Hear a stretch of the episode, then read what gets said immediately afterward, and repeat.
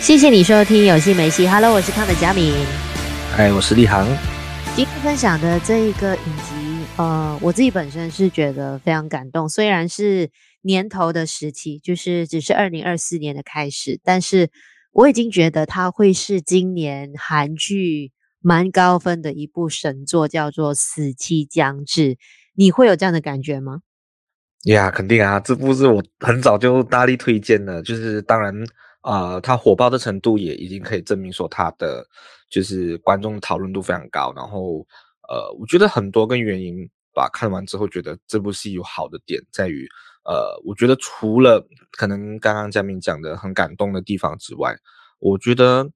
嗯，看起来是虽然是爽片的感觉，那嗯，但是我觉得里面藏了很多细节，然后或者是这些东西是。我们在一部韩剧之中已经很久没有看到这样子的阵容，我觉得阵容是一个对一个一个很大的卖点。然后题材，然后呃，我觉得很多小小细节的感动点吧，我觉得其实我蛮多地方都被触动的。但、嗯、呃，我觉得因为毕竟真的来说，二零二三年韩剧出色的并没有太多部。那我觉得我们之后也可以谈到为什么会有这样子的问题吧。这一部绝对是二零一三年底到二零一四年呃一个大黑马。然后我们也觉得应该在明就是二零二四年的百想会有一点成绩吧，对，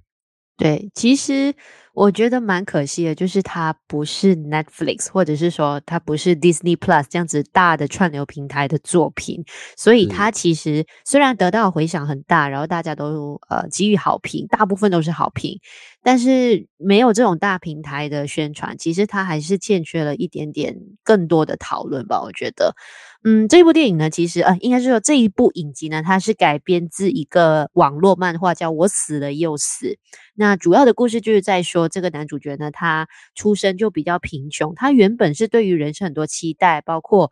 前面一开始就说他还没有毕业就可以得到一个大公司的工作的招聘的机会，但是却因为一场车祸呢，改变了他的人生，让他呃。就是堕入了人生很多的一些难关，然后他就觉得说没有太多希望，他就选择去自杀。他以为这样的做法会一了百了，但是他没有想过，其实他的做法是让死神带他去到他从未想过的十二轮的悲剧人生。我觉得其实为什么会觉得这一部是神作，是因为我看完之后，呃，嗯、其实谈到死。刑啊，应该是说，呃，关于死，或者是说关于死亡这样子的一些戏剧，你都会觉得说，他们可能一就是他会提倡我们要珍惜当下，因为生命有限嘛，你就看的都是这样子类型的题材。但是这一部《死期将至》其实它的娱乐性很足，然后它的节奏又完全很紧凑的一个奇幻类型，就是它的剧情是一直在堆叠，对，它去到后面。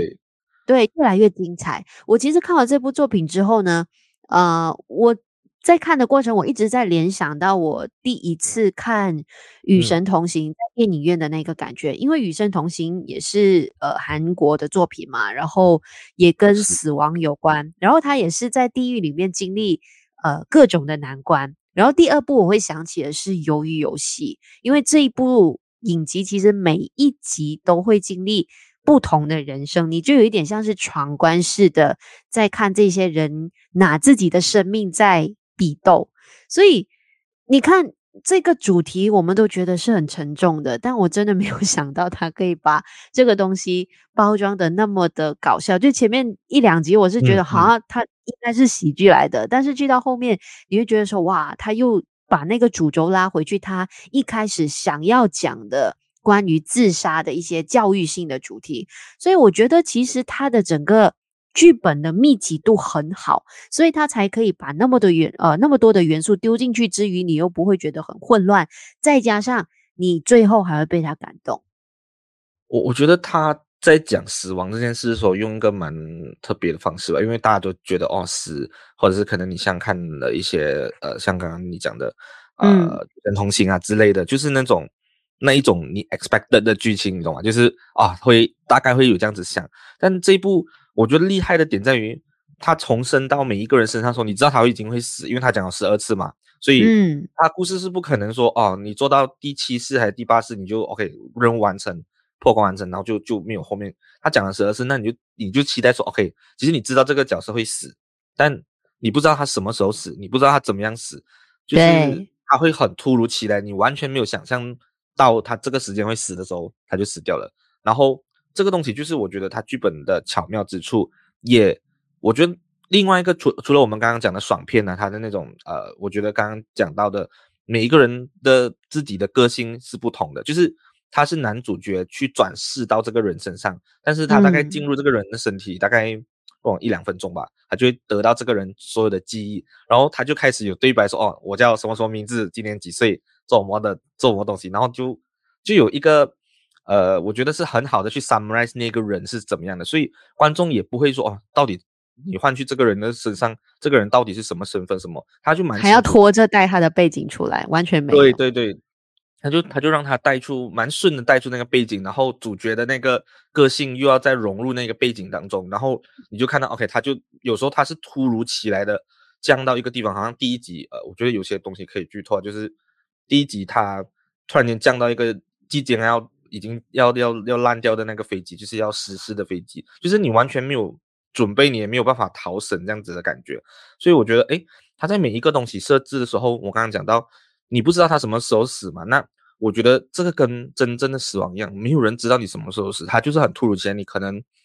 呃，真真的他说，可能有人会走出去被车撞死，有人可能活到八九十岁病死，有人可能坐飞机什么什么之类，嗯、就每一个人的死亡是。你们不，我们也我们真的不知道我们什么时候死的，对，我就觉得这个东西，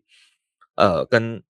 死亡的概念，然后我觉得韩国在拍这种题材的时候，真的是信手拈来，就是你你这样沉重的题材，其实我们真爱讲，哇，又自杀啦，又死，其实我一开始想心想，哇，又看自杀这种题材的片，会不会让我很辛苦，或者是我我怎样去推坑给人家？因为男主角第一集就去自杀了，你知道吗？这种这种肯定要怎样去推荐给人家？但是重生。然后在每一次的活，呃，有限的经那个人生里面，你可以做到什么样子？为了自己而活，还是为了谁而活？我觉得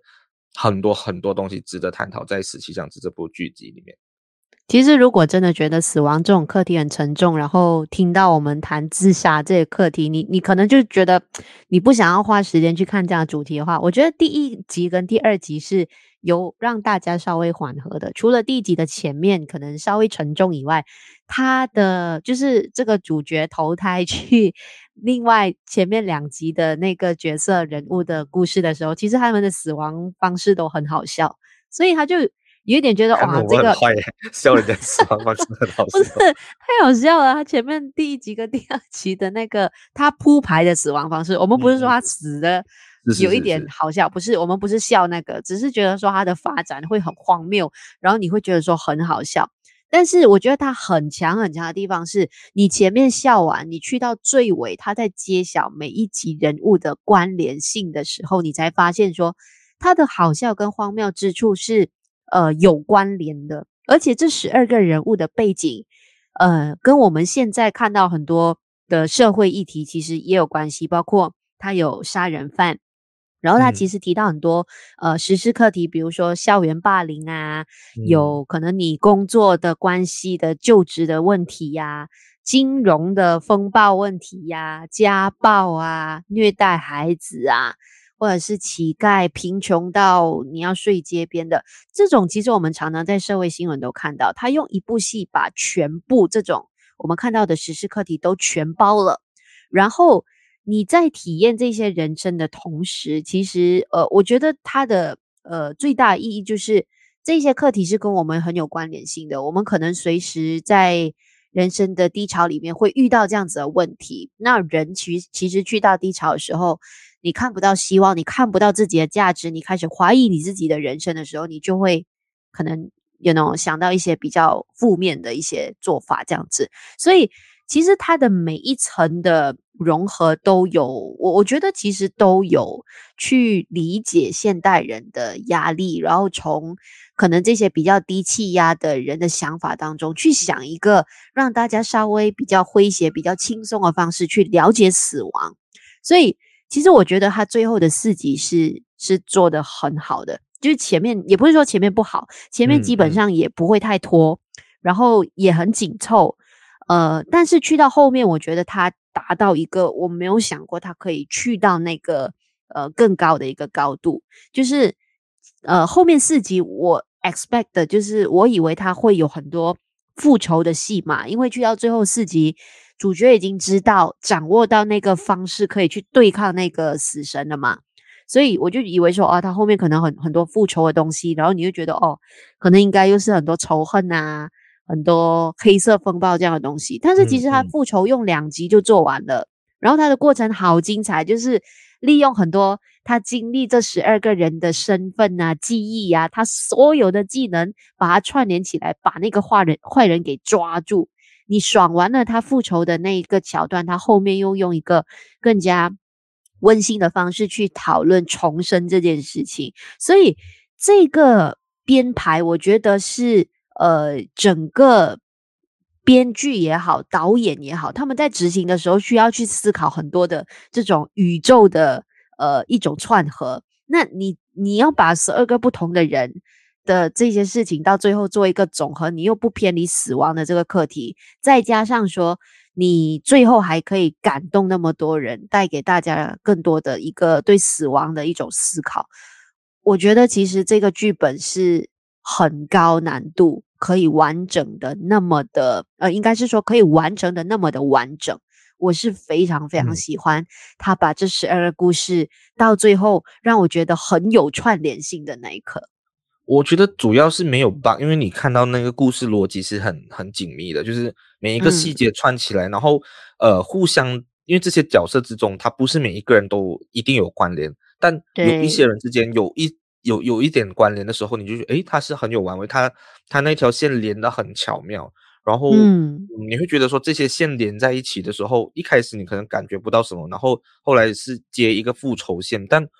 这个也是我值得称赞的，因为如果你把所有的主轴都放在复仇上面的话，其实这个死期将至的那个主题是没有带出来的。他复仇只是他一个环节，我觉得这个是很好的部分，就是你知他很知道导演编剧很知道他故事要讲什么。实际上是本来就不是在讲复仇的故事，他是讲一个人成长，呃，就是重生之后去反思。但复仇是很属于他自己的反思其中一个很重要的部分，所以我觉得他只是其中一环，但他在前几集的时候。把它拉到很大的时候，你就觉得，诶，他的感觉上，他的那个那个线会被偏掉。但我觉得最后没有，这个是值得称赞的事情。嗯、因为，嗯，我觉得毕毕竟这种将沉沉奥呃沉重的题材，必须要有，我觉得是算轻松也好，或者是爽片商业的类类型去去做到的。而且我刚刚讲到的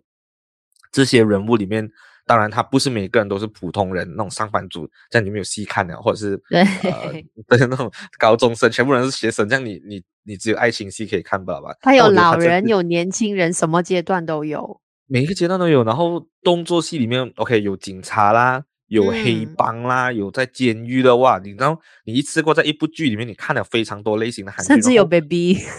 甚至有 baby，而且 baby 那个其实呃。我不敢讲好笑，但他其实是蛮有喜感的那一集，就是因为他全程是以一 个 baby 的视角去去看这个他重生过的过程，他什么都不能做，他只能哭不了，然后他就会配上男主角的一些话外音，嗯、那那边就我觉得其实用这样子的方式，然后第一第一视角的 baby 真的是不能动了，你就在那边讲啊，为什么我是 baby？他就很不爽的 埋怨了一堆事情，然后就死掉了。那这个也不好剧透，但就 baby 就很快就死了，还真的没有干了什么。那我觉得。嗯这么多事之中，佳明你自己最喜欢的是哪一世？我想问这个问题。看完之后，因为我觉得每个人会有不同的，因为我觉得每一段有不同的意义。但如果你给你自己选，可能你觉得哎，这一世很 touch 到你，还是怎么样？我觉得你最后一个大结局了，我觉得不要不要讲大结局那个了。对啊，可是最后一个一定是 最的，就是大家最最 touch 的嘛。所以我觉得除了这个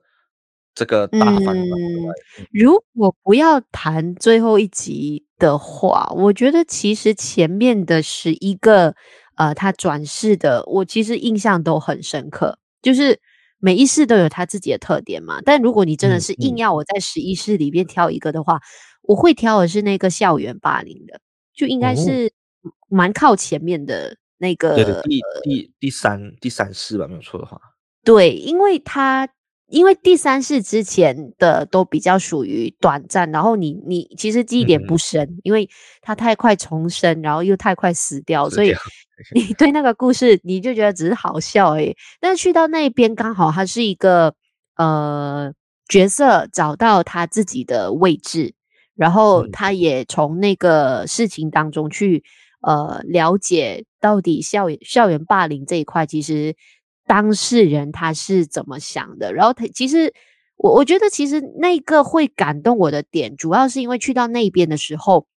呃，我看到他想要做后续的一些故事的铺排，我知道说原来这个不是喜剧了，他后面其实应该有更深层的意义。嗯、再加上其实那一边，我觉得不管是剧情也好，还是他整个呃。镜头的运镜的方式，我都看得到，其实是呃近期里面韩国剧集，我们都都会觉得说，可能有一些是剧情比较好，或者是说、嗯嗯、呃有一些可能是拍摄手法比较好，预算很高那种 Netflix。对对对，但是去到那边，我知道其实这些东西它都可以很好的平衡，就是它虽然有，比如说前面第二集吧，就是那个空中飞人的，嗯嗯，那你看到其实它的那个。呃，所谓的做法、剪接手法也好，拍摄手法都是在上面的，你就觉得说啊，好像有点炫技了。这边好像有一点要凸显出他这一部影集用很多特效，但是去到第三集校园霸凌，其实这些东西它有，它有一些比较特别的运镜方式，有一些比较特别的剪接手法，但是它都没有特别的强调呃哪一个部分，就你你没有看到那一集那一个那一世里面可能哪一个比较特别。剧本也很好，然后运镜、拍摄手法，我都觉得它已经是 balance 到你明白，它没有要呃让你觉得这部影集只是单纯有商业效果的爽片。嗯、然后再加上我很喜欢那个故事，是因为呃我们常常包括我们之前谈很多作品提到校园霸凌的，你都会觉得说特惨，或者是有一点煽情，都只是苦情戏嘛。但是这个。他已经是为很多可能承受校园霸凌的人出一口气的仪式啊。他虽然最后还是比较悲惨的结局，但是我觉得那个过程是让我看得很爽的。有时候讲校园霸凌，不只是在谈这些霸凌者他们可能比较受伤、比较难过，甚至比较无奈的那一面。如果我们可以把他的这一些无奈化成一种去激励这些被霸凌的人士去反击的呢？所以我觉得那一集其实我自己印象比较深刻，是因为我看到不一样的在诠释校园霸凌这一块。嗯，你应该猜到我最喜欢哪一块吧？我觉得蛮容易猜的。哇，你要我猜，我觉得你导入自己讲好了。我觉得很多可能性。对，有两段我蛮喜欢的。然后我觉得我没有想到，竟然最喜欢的那一段哦，是爱情的部分呢，就是呃李道宪。那那那他转世成李道宪那一段，因为我觉得他其实是真正有，呃，也也像你讲的，每个人看那个故事的点不同嘛。我觉得除了是人与人之间的那些连接之外，然后、嗯、我觉得他在呃悔过自己的一些东西的时候，他是从李道宪这一世开始去有一个发想。然后你看到那一幕，其实是哦，当然我知道是爱情片，大家可能那边比较稍微呃，怎么讲舒服一点嘛，就是李道宪跟高云正。有一些所谓他去追浪漫的戏码，对，他重新遇回他的前女友，然后他跟他讲述，呃，所谓因为他前女友是作家嘛，他就用很好的一个方式去讲哦，我其实自己有一个故事，就是就是他讲回他重生的故事这样子。然后我觉得在这个部分他处理的蛮好的，就是其实我是有被感动到，虽然他真的不多，然后他们的死亡也让整个东西是戛然而止，我真的是有吓到，我没有想到会在这样子的情况下死掉，因为。就是他前面铺了很多层东西，就是说啊，可能他他是不是会车祸死还是什么的？但我觉得他在讲这一个，我觉得两个人之间的情感上面，我觉得你在很懊悔，呃，你没有真正对待他前面的，呃，就是前一世他误会了他的呃所谓的前女友之后，你怎么你在新的一世你根本就没有办法再去挽回，因为你连你自己都不是，我觉得。他在后面当然有反复在提到这个东西，我觉得我是非常喜欢这一段的啦。对，嗯，当然其他段都很都很精彩，包括呃杀人犯的，我觉得嘉明应该看了遮着眼睛看吧。嗯、那个血腥程度有让我很多幕都遮起来。我也是，我在讲那个我都有点吓到，我就哦，呃、但但你你看到精彩一出来呀，他就是你你如果你有看过那个 Voice 的话，他就最很知名的一个、嗯、呃 IP，就是他就演杀人犯演的很强，然后那两个人都就变态变态的脸这样，但就那一段很多人就喜欢哇两个男男 CP 这种呀，我觉得这个也是一个里面实际上是一个非常好的看点。其实还有一世，我是也印象很好的，就是那个呃恶鬼的 男主角，他化身警察的那个，啊、因为也是去年很高分的，啊、对对，很高分的影集嘛。然后你看到他，其实刚好这个主题又跟恶鬼有点关系，你你其实还是会联想回很多恶鬼的一个片段。最重要是在那一世的时候。我觉得他他唤醒了很多可能在呃追求价值、追求成功人生的人，就是让你们先先缓一缓，你们追求的会是什么？嗯、因为呃，那是我我觉得做得很好的是他呃给我们一个很好的复仇之旅以外，其实他最后就有提到说，他虽然呃得到了很多人的欣赏跟尊重，但是。因为最后他他又死了嘛，他离开了那个人生，转世了。然后他去到下一世，以乞丐的身份再看回那个警察那一世的呃视角的时候，我觉得他问了一个很好的问题，就是说我在上一世，在这个人的身体，我做了很多让人家尊重、让人家觉得很佩服的事情，但是我离开了那个身躯，我去到下一世，我再看回那一世的时候。其实我得到什么？我是谁？我什么都不是。所以这个也是呃很多在探讨死亡课题的时候会提到的一个呃想法，就是跟我们说，很多时候你追求所谓的价值，你你只希望说大家把目光放在你身上，你希望为这个社会贡献一些有意义事情，你要做那个被世界给尊重的人。但是当死亡来临，你离开了这个世界的时候，很多时候你什么都不是，你留在这个世界上，你的一些辉煌的成绩，就是让大家怀念跟记得而已，它没有太大的意义。那如果是最后的结局都会出现在我们每个人的人生的身上的话，那我们在活着的时候，是不是更应该把更多的焦点放在？呃，可能对待身边的人更好，或者是说对自己更好，而不是一直去追求这种外在给人家看到的成功。我我觉得这个是这一集的意义就在此。所以，与其说去到后面你才会感动，你被他的一个收尾方式给。呃，就是泪流满面。嗯，嗯，对。其实我觉得这一集警察的转世这一集，其实已经是在做那个铺陈。所以你在这一集的情感投入带到去最后那一瞬间的那个震撼跟爆发，才会让你整集都哭不停。我最后一集是哇，我从头哭到尾，耶，我没有试过。我看一个作品，尤其是一集，嗯、我记得好像是五十五十多分钟吧，最后一集。那么长，不不多，四五十分钟哎，对对对，对我我当然不是说我一直在哭五十分钟那么夸张，但是五十分钟里面我哭了无数次，就是从前面、中间到最后的结尾，他一直让我哭。就是你你你会想象得到一个影集会让你一直哭这样久吗？我觉得好像没有，我已经很久没有这种感觉了。嗯，我不至于到像你这样哭到这么多，但很多个部分我是很感触，像我刚刚讲李道宪那个部分，呃，嗯、关于爱情的遗憾这个部分，然后吴镇世这边，我觉得更多满满的是无奈感，还有我觉得是我们人生中没有思考过的课题，你知道吗？他讲的那些台词是是点进我心。如果你你你死掉了，然后你看到你所谓所谓我刘立航这个人在在这个世界上活到怎么样怎么样，但是你不在你的身躯的时候。这些东西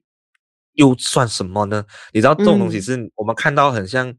你，我觉得你没有办法体会到这种东西，因为我们没有真正的死过，或者说我们没有真正体验过这些事情。但你看到那个主角的时候，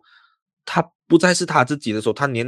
原本他自己崔一赛的本体都不是的时候，你到底是谁？他完全是在质疑这个我，我是谁？我觉得这个东西是那时候给我一个很大的冲击。嗯、然后当然老老老老调重弹的就是呃，死亡之后。这个男主角其实我一开始是不是很我你要讲我很喜欢吗？我觉得他并不是一个非常讨喜的人设。当然除了自杀的原因之外，嗯、我觉得他是一个很非常自私的人。就是我觉得你有一个很爱你的妈妈，虽然是你的工作是有一些不如意，但我也觉得你也没有惨到露宿街头，呃一无所有，是欠很多钱，但很多东西都是咎由自取的。然后你的女友还是什么，我觉得你都有好的妈妈，你有一个女友还是什么。然后你就因为一些事情去误会，然后就这样子去选择赴死，我对我来说是不负责任。所以到后面你死之前，你根本就没有在想到你的妈妈，而且而且还是单亲妈妈，还有女朋友的感受。我觉得那时候看到他后面有一些 flashback 的部分，嗯、你在你死之后，你也不是每个死掉的人都有这个机会，这只是一个戏而已。你回到去看你妈妈在灵堂面前对着你哭，你的女朋友那个感。觉得哇，那边我真的是受不了，我真的是很辛苦。我觉得你根本就没有在为你身边的人着想。其实我们活着是我们是很自私，但你除了我们之外，我们还有身边的人。就好像大家讲哦，结婚不只是两个人之间的事，你自己也不只是你一个人的事啊。你有家人，你有朋友，你的死亡是会，或者是你的离去是会对很多人造成的，我觉得是很大的影响，也不是开玩笑。就是假设有一天你的很好的一个朋友不在了，那。就是我我觉得如果呃意外那些真的很难免，但是如果是因为你自己的原因去想不开的话，我们没有我没有去呃去讲这些人哦，可能有真的情绪病啊、忧郁症什么的，但是真的可以再多想一下。我觉得你看完这部真的是很圈，就是不管有什么事情，你先想想你身边的人，才想自己吧。嗯、我觉得这个东西给我的那个感触和感动多过比后面更多，因为后面那个结局的部分。是没有想到会这样子处理，但也也有猜到可以这样子完结，也让我很心酸。但那一那一前面那整段已经让我很冲击了，对吧？我的感受是这样子的。你刚刚说的，其实我都非常的认同。就是呃，我我们如果是找到活着的意义，我们明白活着的重要性的时候，我们都会说出这一番话。但是我其实之前有一次。机会跟一些有这样子自杀念头的人，嗯、就是有了解他们的想法。那时候其实呃，让我蛮冲击的一件事情，就是这些自杀朋友他提到一个问题，就是你们可能会质疑我们不负责任，或者是说会觉得我们太自私，只想着自己的痛苦，把所有自己的委屈给放大，但没有想到身边。可能更加爱惜，或者是说更照顾我们感受的人的那种离呃，就是我们离开之后他们的那个心情。我其实觉得这一部呃影集，它前面有让我有一个顾虑，是我会担心说他一直在跟你说教，他用那种嗯，呃完全不明白这些想要去呃自杀的人他们的那个心态，就一直在指责他们。那其实这样子的。作品就没有太大意义，他只是一直在指责他们，对，对，指责他们做错。但其实我觉得，呃，我喜欢的是作者他有让观众去，他没有，其实他也没有一直在强调说教，除了最后一集以外，前面其实他让你主要是跟着那个十二世的角色，真正的去过他们人生当中的痛苦，他还是跟你说。呃，这些人的身上也有他们的痛苦的存在。那其实只是让你从你自己的痛苦里面出来，去感受别人的痛苦。那除了这一点以外，他最重要要传达一个信息，就是每个人其实都有不同的痛苦。但是如果我们可以拥有生命，活着的机会的话，那个就是代表那是你的翻转的机会。如果你一直沉浸在那个痛苦当中，这个痛苦就变成会让你一直觉得你活在一个恐惧的人生。但是如果你一直珍惜你有这个活着的机会，去让这些痛苦转换成你人生当中很小很小的部分的话，那可能你会觉得说，其实。也不需要做到心灰意冷的那个阶段，我觉得它是让你体会到身边其他人的感受，因为有时候每个可能想到自杀的人，他们只觉得自己是最惨的，这个世界上自己是最绝望的。嗯嗯、但是当你去体会一下身边其他人的感受的时候，你会发现，其实你死亡，死亡是总有一天找上我们每个人的。但是如果你把自己的痛苦放大，你恐惧这个人生，你绝望，你觉得没有希望了，那你去寻死的话，会不会可以停下来去想一下，我们是不是不需要那么急于一时？我我觉得，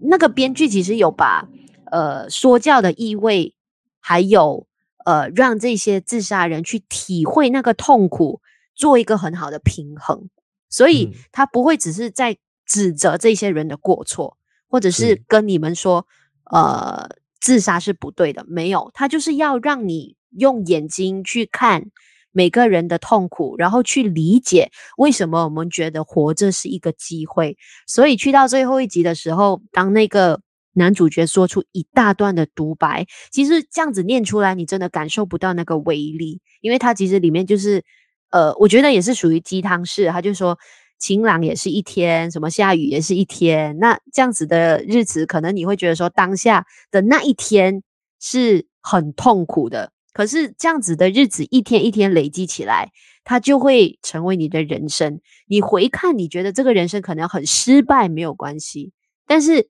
你还是那个独一无二存在，你还是必须要有向前走的理由。因为，嗯、人生其实痛苦只是占我们很小部分。那我我觉得，其实那个威力，尤其是最后的这个人物，对我们每个人的人生。我我不知道其他人，但是这一号人物我不想说他是谁，因为我觉得那个侦探威力太大，大家应该去感受他最后一集的这个转世到底是去到谁的身上。我我觉得他用这样子的一个身份去带出，呃，这个人他最后应该要对死亡有什么样新的思考，或者是说我们对这种脆弱人生要有什么样的一个。呃，想法其实那个威力对我来说太大，我我不能够用言语形容。我觉得今天录之前我就知道我自己很多东西我讲不出来，因为这个感受是很深的。嗯嗯、当你的感受越深的时候，其实你真的要去看，你，要去看，你才感受得到。嗯、因为讲出来真的，你你会觉得很多东西都很鸡汤、很煽情。有啊，我我也觉得。我我也刚刚只是觉得，嗯，很多部分是像你这样讲的，越喜欢作品，可能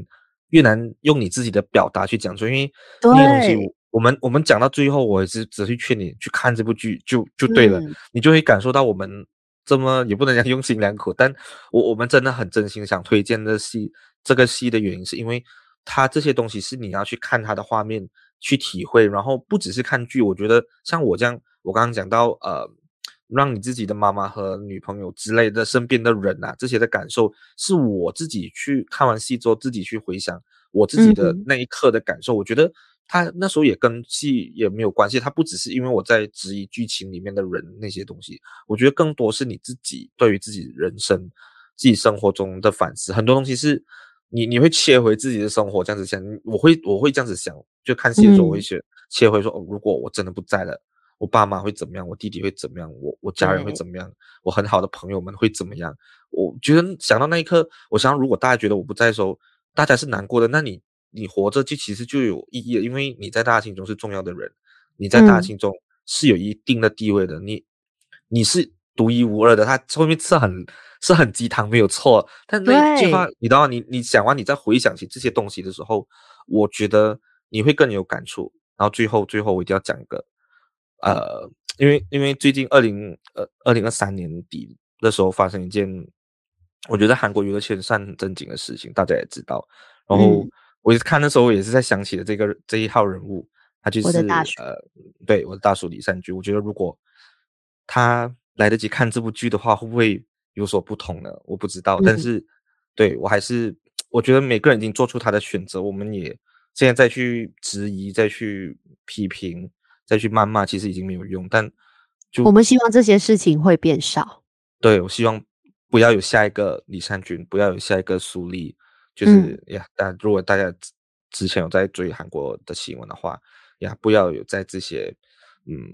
我不不管他是什么原因，但走上这条路的人一定有自己的苦衷。但就希望他们再给人生多一次机会吧。我真也没有要撒鸡汤，但但这是我我我看完之后，我真的有在想起他。然后也默默落了泪，就是他是一个我很喜欢的演员，然后到现在我还是觉得、嗯、哇，很难接受，就是这种事情，就好像你身边的人走掉一样，因为他演的戏是我的人生剧集，所以你知道那个、嗯、那个触那个感触是多大的嘛？所以呀，我还是觉得实习将至大家有时间一定要去看。嗯，对，就是如果你可能有这样的想法，就是你会觉得说人生已经没有希望了，你可能会。就是有这样子比较负面的思考，或者是说你觉得身边有这样子的人，我觉得有时候我们面对这些人的时候，我们不知道要怎么安慰，要怎么去慰问，或者是又担心我们这样子会让觉得会让他觉得很很不耐烦的话，直接推荐他看这部影集，因为我觉得这个是这些年来非常少数，呃。可以有这样子很教育性强又有意义的作品，但是它单纯以戏剧的方式来看，你还是很享受的呃一部影集。所以其实真的很希望说可以有更多人去看这样子的一个作品，然后我们人生的悲剧可以少一点。诶，其实除了谈剧情哦，我最后有想到，呃，因为里面的卡司其实也很大，因为这次的主演那么多的。呃，转世嘛，所以其实也选了大部分都是男演员啦，除了那个高云正以外，其他的呃男演员，其实你自己本身，嗯、你最记得谁的演技是让你印象很深刻的？